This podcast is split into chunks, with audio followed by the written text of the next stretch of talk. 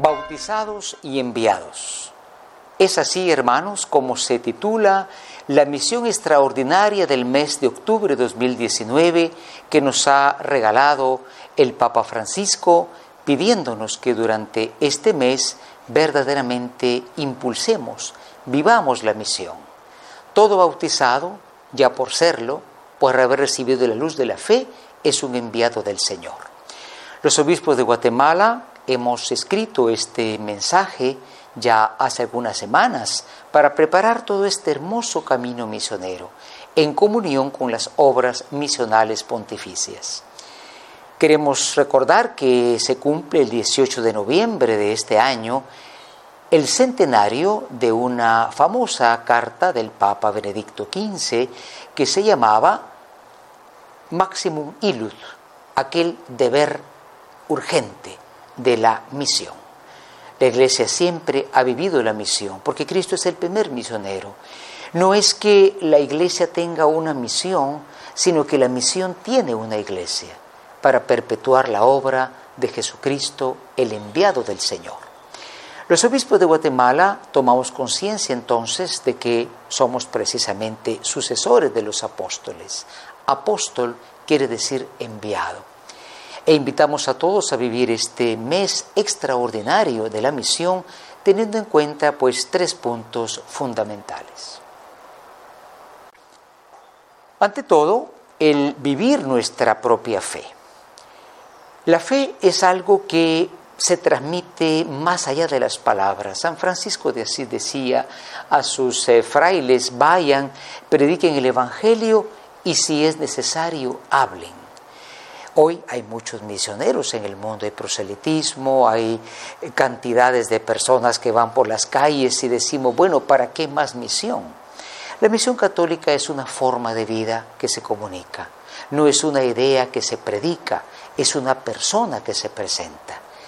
Y naturalmente por el bautismo estamos unidos a Jesucristo y es a Él a quien llevamos, más allá de las palabras, con una vida nueva. Esta es la primera gran verdad que como obispo nosotros tratamos de vivir y proponemos a todos. Para esto es necesaria la conversión pastoral. Quizá tenemos una iglesia encerrada, eh, diríamos un poquito en una forma de ser social. La iglesia está más allá de una institución, es un misterio que se vive una persona que llega a todos los demás. En segundo lugar, somos una iglesia en misión permanente.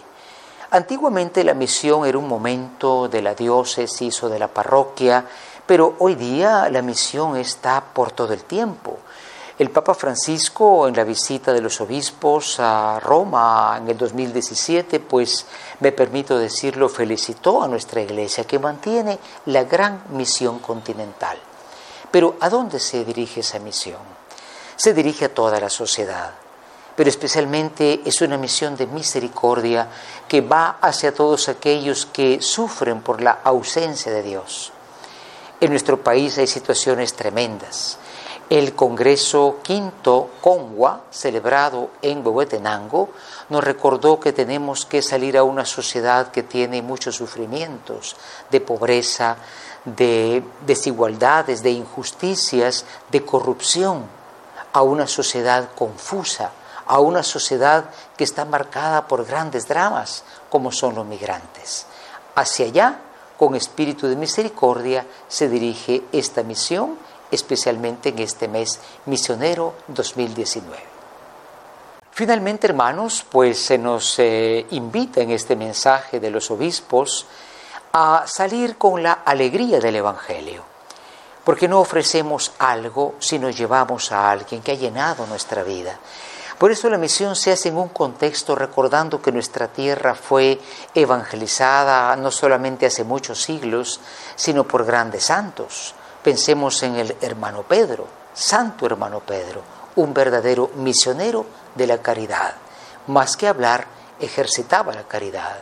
Nos acompaña también el testimonio alegre, no oscuro, sino alegre, de los mártires recientemente beatificados.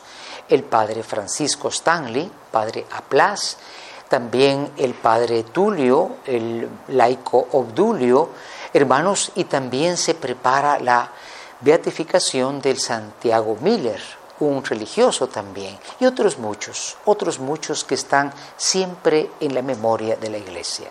Han predicado el Evangelio no amando tanto su vida que temieran la muerte porque su alegría era el Señor.